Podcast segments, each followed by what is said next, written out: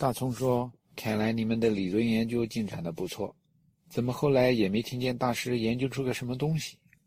陈达听见“研究出个什么东西”这种说法，哈哈大笑，反问大葱：“你也相信研究出个什么东西了？像艾大爷一样？”艾大爷是陈达有一次在实习的时候碰上的一位渔民老大爷，在北戴河附近地质旅游的那段时间里。有一天，陈达跟同学小胖子想出去坐渔民的船出海溜上那么一圈，体验体验生活。吃完晚饭以后，偷偷的从京秦铁路指挥部第二招待所溜了出来，到了海边，碰上一群渔民在那儿准备出海。陈达给他们递上香烟，而且还在兜里准备好了钞票，跟他们商量能否坐他们的渔船，在他们下次出海的时候跟着兜一圈。这帮渔民中有一位艾大爷，问清了他们身份以后，回答道：“啊，你们大学生啊，什么大学的？科技大学的，研究科技，研究出个什么东西来，不是挺好的吗？”说完了以后，艾大爷死活不让他们上船。不能上渔船那也就罢了，艾大爷还语重心长地教育同学们要树立正确的人生观，为国家和人民做贡献。在那以后，被艾大爷教育了，被艾大爷误导了，甚至说被艾大爷忽悠了，这样的说法渐渐地进入了陈达和同学们的对话语言中。艾爷爷的教育这种说法也被引申到了其他领域。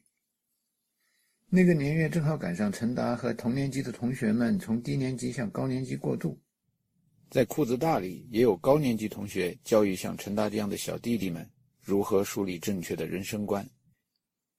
在科大，谁都不服谁。姓王的同学很容易被朋友们亲切地称作“王八”。据大师散布的谣言，“王八”是法语里边常见的一个 last name。同年级有一姓王的同学，外号叫“大王八”；高年级有另一位姓王的同学，外号叫“老王八”。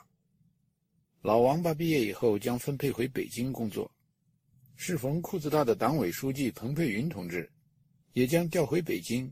担任计划生育委员会主任。老王八有一天来到陈达他们寝室吹牛，告诉低年级的同学们，他到北京以后将如何赶紧准备分房结婚生孩子。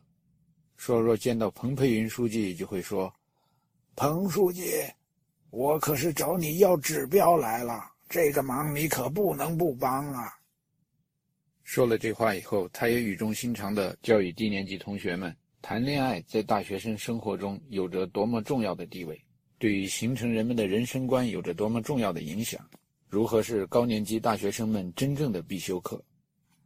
老王八问小同学们：“裤子大校歌的歌词是谁做的？歌词是什么？唱的是什么？”同学们一想，啊，是郭沫若同志做的歌词，唱的是迎接着永恒的东风，最后叫大家学习伟大领袖毛泽东。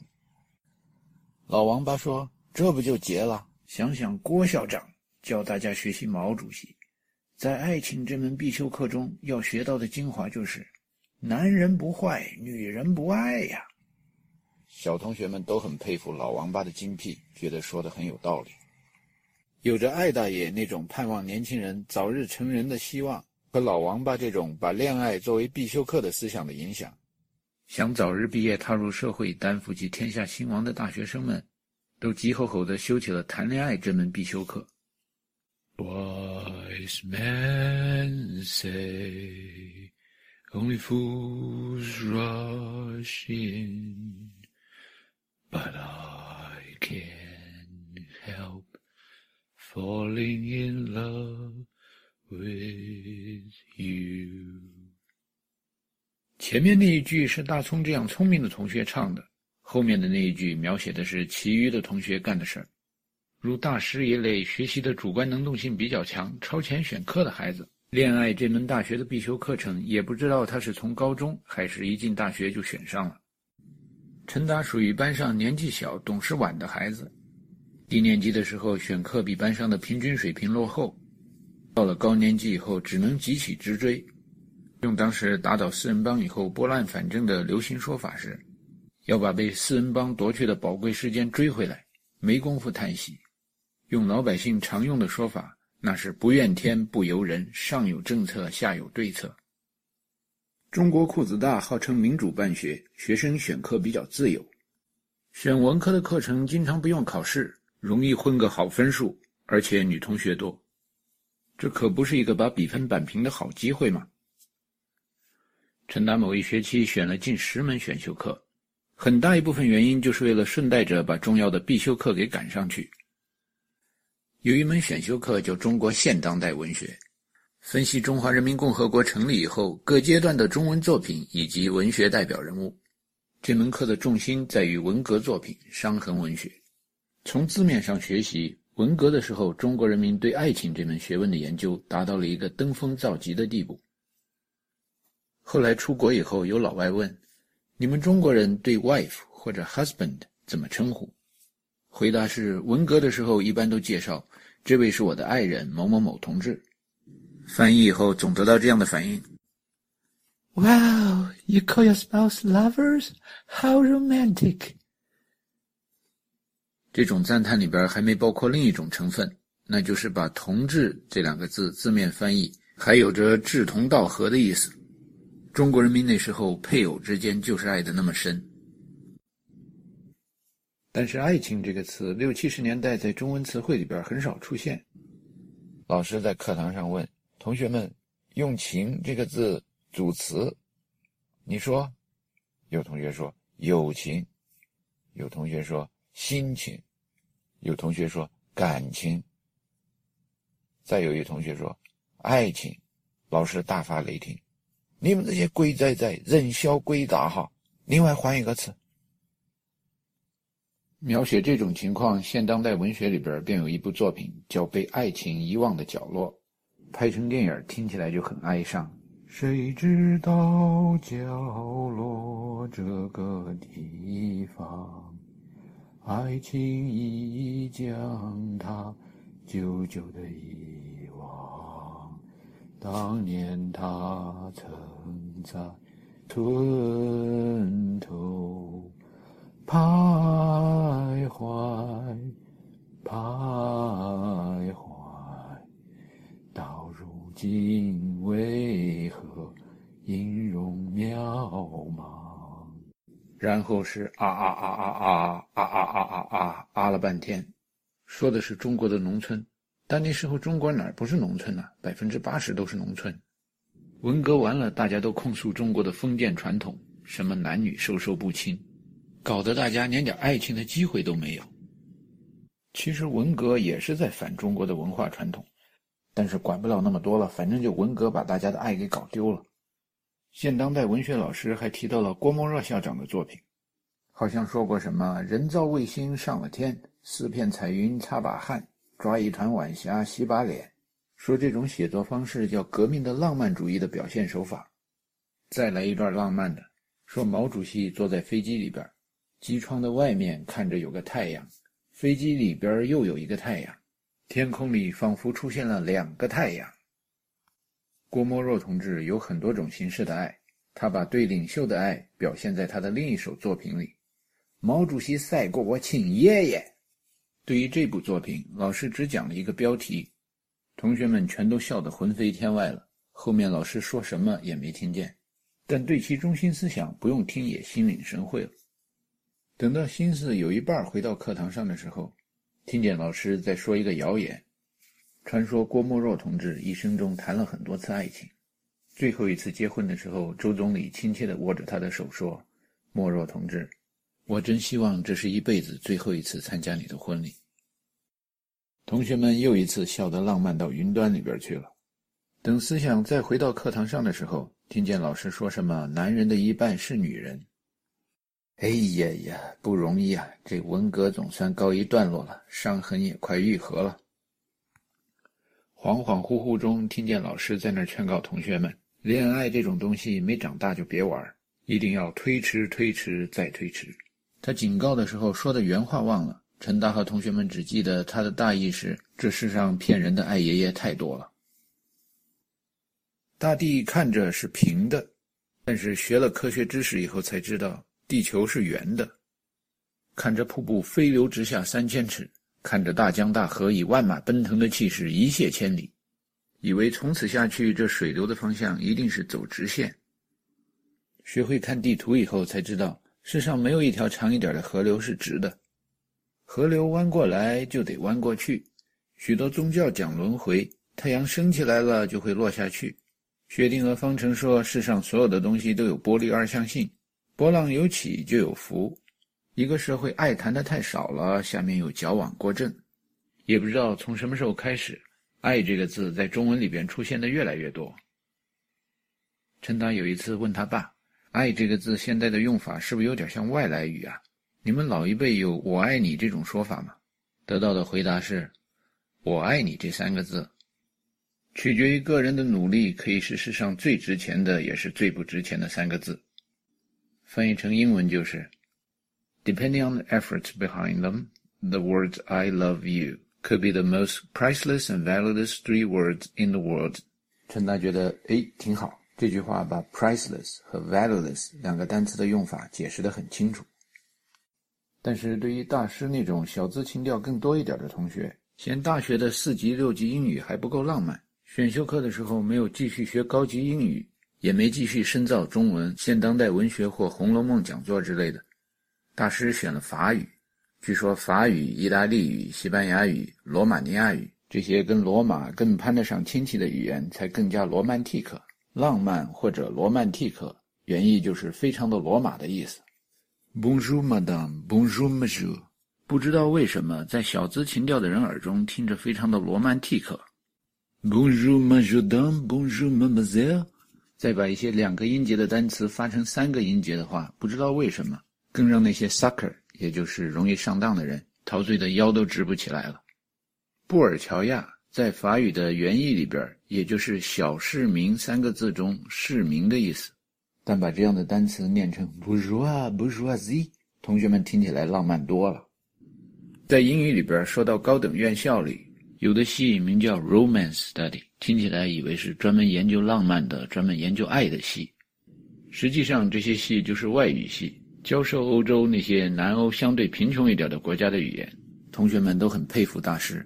瞧人家这种罗曼蒂克的、有小资情调的外国小市民，嫌贫爱富，爱的都不是现在富的。虽然说放之四海而皆准的真理是谁打赢了谁是老大，但做了老大的不等着挨啐吗？大师水平就是高。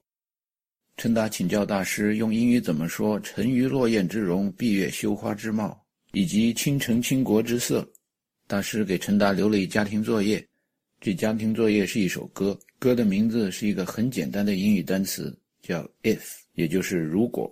唱歌的乐队也是一个很简单的英语单词，叫 bread，也就是面包。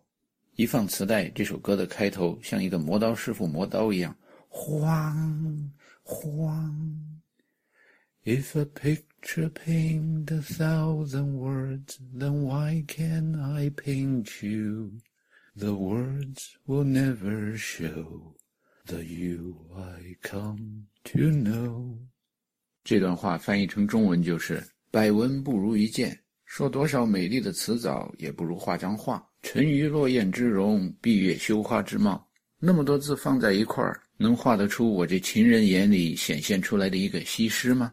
下面一句话是：“If a face launch a thousand ships，啊，这应该翻译成发动了千艘战船的一张脸。陈达去向布置作业的老师报道，明白了。英语里边说“倾城倾国之色”，用的词字面上理解是那么一张充满能量的可怕的脸。一张脸推动那么多交通工具，E 等于 mc 平方，相当于多少 TNT 当量？大师把陈达这道题的答案算成是答对了。在评语里边说，这是荷马史诗里边描写特洛伊的海伦。提篮小麦拾煤渣，担水劈柴全靠他。里里外外一把手，穷人的孩子早当家。这说的是旧中国的孩子。陈达这一辈的中国孩子，比起前辈来幸运多了。在同学中，父母俱在、兄弟无故的家庭占大多数。陈达十二岁失去了母亲，但是仍然被大葱划分到了幸福家庭培养出来的孩子。大葱号称自己是问题家庭出身。对幸福家庭培养出来的孩子，对爱情的憧憬，感觉那是饱暖思淫欲，属于多余的需要。戏里的电视在陈达他们屋。有一天，大葱吃完了晚饭，按平常的习惯逛到这个寝室，想找人聊天发觉就陈达这么一小六子还在，别的兄弟们都已经去学校的四食堂还是六食堂参加舞会去了。大葱对于兄弟们这么虚度年华不以为然，说他们是在浪费生命。陈达说自己很快也要步兄弟们的后尘，到那些食堂浪费生命去了，还顺带着说了一句：“生命诚可贵，爱情价更高嘛。”大葱反问道：“价格再高，能高得过一张手指吗？”陈达愣了一下，看着旁边有一本翻开的日语选修课的课本，翻开的有一页印着“夏日的手指”几个字，那个的字写的像一个草书的四一样，据说在日语里边念成 na ni nu ne no 的 no，也就是古汉语里边“我乃常山赵子龙”的乃那个字。这都什么乱七八糟的？这些字到底定义是什么？鉴别特征是什么？表达的是什么意思？全都是一笔糊涂账。对手指是什么意思？是一笔糊涂账。对于爱情价更高，究竟是无价、无值还是无价值，也是一笔糊涂账。还有对于爱情本身长什么样，定义是什么，也是一笔糊涂账。罗大佑为了押韵说过一句话。爱情这东西我明白，但永远是什么？那他说的是他自己。对于别的不是著名艺术家的人们，那更是爱情和永远都没有搞清是什么。电视里边放出了张学友的好几个镜头，像广播操一样，一节四个动作。第一个动作，泰山顶上一轻松；第二个动作，站如松来坐如钟。第三个动作，手掩面孔痛欲绝；第四个动作，换一只手重复第三个动作。电视上的张学友每做一个动作的时候，都说一个英语单词，四个单词放在一块儿就变成了 cry cry cry cry。大葱看着屏幕对陈达说：“你有没有觉得爱情就是形象、家庭条件各方面都不错的小伙子？包括这位，包括费翔，包括刘文正等很多很多。”老被一些不知名的女孩子甩了。电视上有一解说员在介绍下一位歌手，他的背影比谁都孤单，他的感情浓得化不开。以一场游戏一场梦出名的王杰，孤孤单单地走上了黑暗的舞台。他下面唱的这首歌国语是叫《他的背影》，但是今天王杰唱的是粤语。唱到高潮的时候。读书太理想，比恋爱中不可借助。我看那关青山走遍，也有起把爱捕捉。哗一下，体育场的灯光全亮了，人山人海，观众们热烈鼓掌。陈达就听见大葱在身边说：“太孤单了，工人体育场能坐多少人呢？工人体育场大约能坐四万人，首都体育馆不知能不能坐两万人。”不管表演的场地在哪儿吧，陈达觉得作为一个理科学生，从来没有对爱情做过定量分析，非常的惭愧。大葱的定量分析很简单，他问陈达是否还想去谈恋爱，陈达说还想。他接着说：“听说你最近失恋了，或者还没有完全吹掉，你到底想要交一个、两个，还是三个、四个女朋友？”陈达想了一想，觉得学校里的兄弟姐妹们对爱情的定量分析其实都没有搞清楚。虽然官方的说法是谈爱情只应该交一个朋友，但是没有大于一的整数的时候，百分之九十的爱情故事及文艺作品就都没有了。有人想写周恩来和邓颖超的爱情故事，或者诸葛亮和他的黄头发女人的爱情故事，那也没人看呢。对于大葱这种没有浪漫细胞的愤青，陈达决定给他上一门时尚课，而且还带定量分析的。陈达给他说。你知道为什么那么多恋爱从两点一直线谈成了三角，然后变四边形、多边形，甚至立方体？这叫社交，你懂吗？那都是一个场面上的问题。就好像大家一见面要递香烟，香烟是干嘛的？提神用的。你见到不认识的人，见到领导干部，你提人家神干嘛？大家见面喝酒，认识的人、不认识的人，不醉不休。真那么喜欢酒，感情真那么深？不见得。这也是个场面上的问题。谈爱情，真要结婚，真要成立家庭，那不见得。再看看人家真会浪漫的，什么高老头，什么安娜卡列尼娜，人谈爱情真要破坏家庭，那也不见得。就看咱们校园里谈恋爱的，谈了又吹，吹了又谈，真有那必要？不见得，这都是场面上的问题。大葱说，他最近读了一些心理学的书，据说失恋以后很快谈恋爱，或者离婚以后很快结婚，这都跟吸毒一样，是会上瘾的。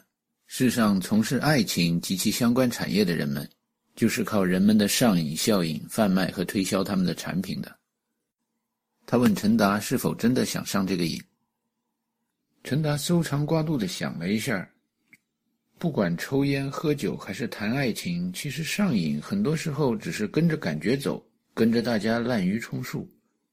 要说真有没有这个需要，其实不是很清楚。因为爱这个东西是什么都没搞清楚，艾大爷老在误导年轻人。但是不谈恋爱，孤独是有的。大葱走到了宿舍中靠开水房的那一边窗前，那是平常男同学们看女同学打开水的地方。大葱看见了三系或者十二系，也就是近代化学系或应用化学系的一位姓赵的老师。赵老师是全校有名的才子。学校的歌咏比赛，每个系都是他钢琴伴奏。化学楼做实验晚了出来，经常听见他弹钢琴的声音。但是他是单身。大葱看着赵老师，听着陈达谈起不谈恋爱的孤独，想着电视上王杰孤独的背影，感叹道：“世上有多少少男少女有着孤独的灵魂？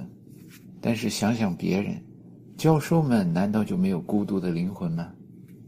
有多少孤独的灵魂可以互相安慰，碰撞出思想的火花？教授们其实是很孤独的，他们许多人以为自己在自己的学术领域是泰山北斗，但是走出了学术界，谁都不认识他们。大聪给陈达说了一个教授圈里边听来的笑话：某教授跑到百货商场买东西，服务员对他爱理不理的，教授等了一会儿发火了，跟服务员吵了起来。问服务员：“你知道我是谁？我是国家一级教授，博士生导师。”吵了半天，服务员和围观的群众都没有弄清楚博士生导师究竟是个什么东西。这一则故事给我们的教育意义就是：人感到孤独，并不是因为没有爱、没有得到爱，往往是因为视野狭窄、眼光短浅，看不见社会有多大。哎呀呀呀！哎呀呀呀！在那次谈话后，陈达开始注意孤独的教授们。有的时候下了课，在教室或实验室多留一会儿，能听见老师们对评工资、评职称过程中种种的不公平发出的感叹。讲师们要做副教授，副教授们要做正教授，谁拿到了，谁没拿到，总有老师愤愤不平，也有老师叫嚷，像他们学生一样，托福加一考一把。听听老师们聊这些，蛮有意思的。能加入他们的谈话，那就更有意思了。渐渐的发觉，老师们除了教书以外，其实他们的科研并不是像外人所想象的那样，开动脑筋在那转呐转呐转，他们的脑子研究个什么东西。说到工作的话，老师们在教书以外的时间，最喜欢做的事情是写文章、出文章、发表文章。陈达心里边想：哎呀，写文章还不容易呀。天下文章皆是抄啊！到图书馆去，像传说中年轻的爱迪生那样，先顺着书架读，受了高人指点以后跳着读，这么一来，迟早的问题，抄几篇文章不是挺容易的吗？那么瞎读了几个月的课外专业书籍以后，陈达准备好进入教授们的谈话圈了。某一天，陈达又耐心的在一旁听教授们聊天。等到人群散去以后，陈达跟最后留下来的一位施教授聊上了。首先说到了渔民艾大爷关于能够研究出个什么东西的典故，然后话题一转说，其实这是我们年轻的低年级学生一种不成熟的想法。当我们对科研的意义理解的不深的时候，我们跟校外的群众一样，老以为搞科研是能够研究出个什么成果的。实际上，科学上的突破，科研上能够成为成果的东西是少之又少的，少的就像金矿石里边的含金量一样，一个 ppm 的金矿已经算是成矿品位很高的了。在这样的金矿里边，百分之九十九点九九九九九的成分都是石头。其实，我们日常生活中真正的科研工作，就是要积累那百分之九十九点九九九九九的石头。也就是说，要在各种不同的期刊杂志上发表很多很多文章以后，最后才能有那么一 ppm 的公式写到了课本上，那才能算一点科研上的突破。像我们年轻人吧，就应该勇于发表文章，哪怕是价值不太大，像矿石的石那种文章，也要敢于发表。像什么归纳、总结、列表、综述、评论、反驳，这些都是科研。总结了别人的工作，才有可能有新的结果。否定不正确的观点，不破不立，这也是进步。顶多就是文章写的不好，那投上去，别人指出错误再改，这也是一个进步的过程。用老话说，这就是也是一个修行的过程。熟能生巧嘛。最近看见那《地球化学》杂志上有一个叫亚历山大·彼得洛维奇的苏联科学工作者，做了好多工作，全是总结，默默无闻的工作了多年。对高加索地区性成矿真是了如指掌，真是太让人佩服了。就像我们许多老师一样，真是做了大量有意义的工作，但是在外人眼里没法理解，没法欣赏。施老师听见陈达对科研这么深刻的认识，立刻就有许多列表、画图、查阅文献，这抄一段，那抄一段的工作，准备着让陈达做。他还问陈达是哪个年级的郭沫若奖学金或者易立达奖学金的获得者。陈达心里边直乐，自己虽然高标准严要求，成天想着八十分万岁，但是总免不了偶尔进入那种六十分万岁的超低空飞行的敢死队里，在班上肯定不是能拿奖学金的同学。与施老师聊过这段亚历山大·彼得洛维奇的故事以后，在陈达的一生中，后来还跟许多教授。谈起过亚历山大·彼得洛夫或者亚历山大·彼得洛夫琴科等等等等，默默无闻的在某一个小的区域勤勤恳恳工作的科研工作者，就这么以平缓而诚恳的语气励志表白，将任劳任怨的写垃圾文章的心愿作为己任，很能骗取教授的信任。偶尔也会有失败的时候，而且骗取信任的成功与失败之间有一个奇怪的现象。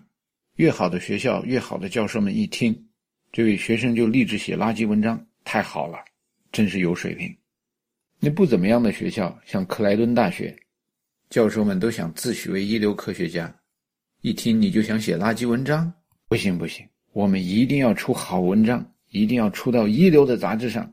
最后弄了半天，还是写出一堆垃圾文章。曾有教授跟陈达聊起过中美教育体制的比较，说成剪刀状。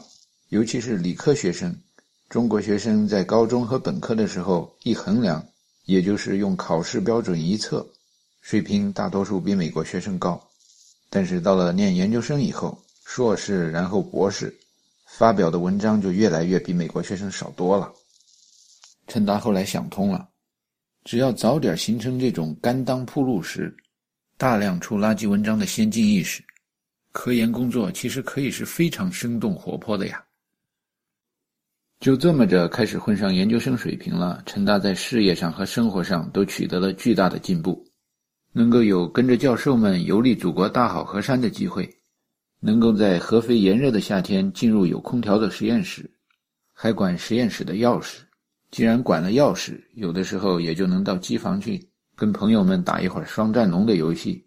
打游戏也容易上瘾，再把这个上瘾的毛病戒掉以后，就更加成熟了。不久就出国了，比大师出国还早了九个月。陈达离开裤子大的时候，对身边的同学充满了钦佩和感激之情。虽然俗话说“师傅领进门，修行在个人”，而且古代历史上的伟大人物大多是自学成才，不用上好大学，但陈大坚信，如果没进裤子大的话，就碰不上大师、大老帽、大鸭子、大是大非那样的同学。也不可能碰上德智体各方面都压倒自己的大哥，但是觉得最感激、最有独特想法的是大葱。大葱的上瘾效应的说法和对爱爷爷的揭露是只此一家，别无分号的。到了美国以后，陈达有时翻开大葱临走时送他的一本自制的小册子，这本小册子是在谈如何识简谱，其中当然有着简谱，也有着一些大葱随手画的插图。有什么春天的故事？还有映山红，闪闪的红星。长夜里，红星闪闪去黑暗。寒冬里，红星闪闪迎春来啊。斗争中，红星闪闪指方向。征途上，红星闪闪把路开。这还有一位中欧古代的爱爷爷写的歌。现在你再不要去做情郎，如今你论年纪也不算小。男子汉大丈夫应该当兵，再不要一天天谈爱情。男子汉大丈夫应该当兵，再不要一天天谈爱情。你是未来勇敢的战士。身体强壮，满脸胡须，从头到脚全副武装，昂首阔步，趾高气扬，全身盔甲，你威风凛凛。军饷虽少，但你很光荣，但你很光荣。虽然不能再去跳舞，但是将要万里行军。穿山越岭，跨过草原，没有军乐为你伴奏，只有军号声音嘹亮，枪林弹雨，炮声隆隆，军鼓咚咚，一声令下，勇往直前，向前冲。现在你再不要惋惜，不要悲伤，过去生活一去不再回来。现在你再不要去做情郎，如今你论年纪也不算小。男子汉大丈夫应该当兵，再不要一天天谈爱情。男子汉大丈夫应该当兵，再不要一天天谈爱情。虽然陈达在学习上总是一个滥竽充数的南郭先生，但是不出众的成绩并不能掩盖他心中的理想主义和对科学研究的浓厚兴趣。叶剑英元帅曾经说过：“攻城不怕艰。”公书莫畏难，科学有险阻，苦战能过关。科研这种打硬仗、啃硬骨头的事儿，陈达觉得还是让别的更有才能的同学干比较好。大师到了美国以后，陈达就只给他做做拉拉队、加加油，希望他能把这如何引爆链式反应，让原子能飞入寻常百姓家的工作早日开展起来，更多人都能降低日常生活中的能源费用。可是大师呢？出国以前感情问题没有处理好，成天在那儿剪不断理还乱，举杯消愁愁更愁，抽刀断水水更流。陈达刚开始看还觉得蛮同情他的，可是看久了以后觉得这实在是没有必要，就把大葱的理论抬出来，说爱情价更高，再高也高不过一张手指。但大师属于太罗曼蒂克了的那种人，这罗马跟希腊还不那么一回事儿。希腊的亚历山大在面对解不开的结的时候，拔出佩刀，使了一招“快刀斩乱麻”。罗马的罗曼蒂克的人民就没有这样的典故。有时也不知道他是找借口推迟工作，还是真的犹犹豫豫。他对陈达说：“这让原子能飞入寻常百姓家，也不一定真是好事儿。谁都能引爆这两弹一星的，那世界不也挺可怕的吗？”陈达说：“反正爱因斯坦都已经把公式写在那儿了。” E 等于 mc 平方，不是你引爆就是他引爆，总会有人爆那么一冷门，爆完了大家也就说那话题是热门的了。你想不想知道那一爆是怎么爆的吧？知己知彼才能有安全感。我想在历史上，人类刚学会点火的时候，人类刚学会用黑火药的时候，人类刚学会用无烟火药的时候，肯定有人恐惧过这世界要毁灭了。但人类社会从大范围看，不还是在进步吗？今天世界上 AK 四十七冲锋枪肯定比一九四七年的时候多多了，可是全世界范围内的平均寿命和婴儿存活率不还是比一九四七年高多了？人类不愚蠢，该存活的时候肯定会想办法存活。从积极的角度换个方向看，人类要不学会进一步开发原子能的话，怎么能让世界充满爱？怎么能让大海把沙漠染蓝？怎么能让和平的福音传遍？怎么能在西伯利亚、北冰洋和加拿大的永冻土上居住？怎么能够飞出太阳系，进一步探索宇宙的奥妙？可大师怎么说，还是觉得有点犹豫，还是在那想如何如何的不妥。他问陈达：“你有没有听说过 Doomsday Clock？人类不能只想着发展科学技术，是不是太贪婪？这样下去，人类总有一天会毁灭的，而且这样的毁灭就是毁灭在人类的先进技术手里。陈达对大师以另外的方式辩解说：“如果我们在谈科学的话，最好就不要引入一些宗教观点。Doomsday, Judgment Day, Creation。西方的科学工作者很难摆脱以色列、巴勒斯坦地区传出来的那些宗教对他们的影响。创世纪、大爆炸、审判日、世界末日，好不容易走出了中世纪，从来就没有什么救世主，也不靠神仙皇帝。说完以后还加一句：这是最后的斗争。哪有斗争是最后的？最后的斗争完了以后，不还有新的斗争吗？大家熬过了中世纪，启蒙了，自由了，资本主义了，有了共产主义。滴溜溜的，怎么现在大家都往回走了？如果你相信进化论的话，就不会相信人类是神按照他自己的形象创造的。大家都说丑陋的美国人、中国人、日本人对人类这形象有什么好留恋的？当年猿人从半直立爬行进化到现代人的时候，是不是恐惧过猿人类要被毁灭了？今天的现代人如果发展科学技术，有一天真的毁灭了自己，那就是将来人、未来人取代了现代人。那只是自然过程的一部分，并没有消灭人类，会让人类社会变得更美好。什么机器人、智能生物、外星人消灭人类、统治人类，那都是不可能的。大师说：“哎，这怎么不可能了？你谈进化论，那不适者生存吗？要是将来真有智能生物比人类更适应地球的生活环境，那不是要取代人类吗？”陈达说：“瞧，你又引进西方极右的保守的价值观了。”进化论在目光短浅、视野狭窄的人眼中，是看着谁个儿大、谁更强就能活下去。可是群论学得好的社会主义者是怎么想的？人力不如牛，走不如马，而牛马为之用，何也？因为人能群，比不能群。人进化的过程，就是学会借助群的力量的过程。从他人那儿借来力量，有了团队，有了集体；从他物那儿借来力量，有了武器，有了工具。他山之石可以攻玉，虎豹豺狼犀牛大象，你看看有几种猛兽不在濒临灭绝的野生动物范围之内？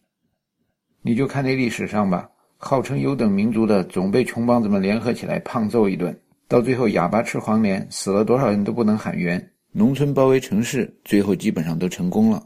所以你看，好莱坞创造出来的那些超级英雄，Stallone、Steven Seagal、Arnold Schwarzenegger、Chuck Norris。在现实生活中没法征服世界，不管哪个公司，不管哪个科研机构，创造什么智能生物，创造什么机器人，都没想到创造出一个很能群的智能生物。当然要有一个真的特别能群、谦虚谨慎、不耻下问、跟谁都能处得来、做朋友的智能生物创造出来的话，对人类也就没有威胁了。那样的群，那样的人类做将来人、未来人，大家都没意见。陈大觉得把道理已经弄得很有说服力了。可大师的表现仍然是犹犹豫豫，就不愿开始科研工作。陈大想说穿了，他还是让艾爷爷给迷糊住了。有一天，又在电话里边听见他无精打采的不知所云。陈大说：“大师，你知不知道爱情这种游戏里边，有的选手那叫不该爱的人，你就属于那爱上了不该爱的人，何必呢？热力学第二定律嘛，封闭体系里边，你怎么运动，怎么挣扎，最后都死路一条。”想开点看开点看点别的东西。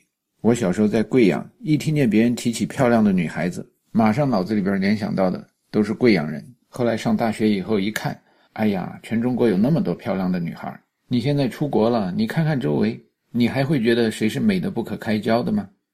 大师说：“你倒可好啊，那么放眼世界的，还来指责我如何见了女孩子就没出息。”陈达听见大师在挖苦自己。使出了自己挖苦人的绝招，这一招叫呆若木鸡，威力极大。发功的时候说一句特别刺痛人的话，然后呆若木鸡的看着对话者大发雷霆或者痛哭流涕。接下来，陈达说：“我来美国以后碰见的几个科大校友，问起他们知不知道你郑靖康这么响当当的名字。他们都说不知道。我一问起那个总在四牌楼把偏偏喜欢你这首歌放得特别大声的哥们儿他们马上明白是谁了。你看你这个出息呀陈达听见大师想把电话塞得粉碎粉碎的但是未遂。使人回忆起大学生宿舍里某一个有臭脾气的天才发火了以后把床上的被子摔向天花板既破坏了学校的公共财产也砸坏了别的同学的私有物品。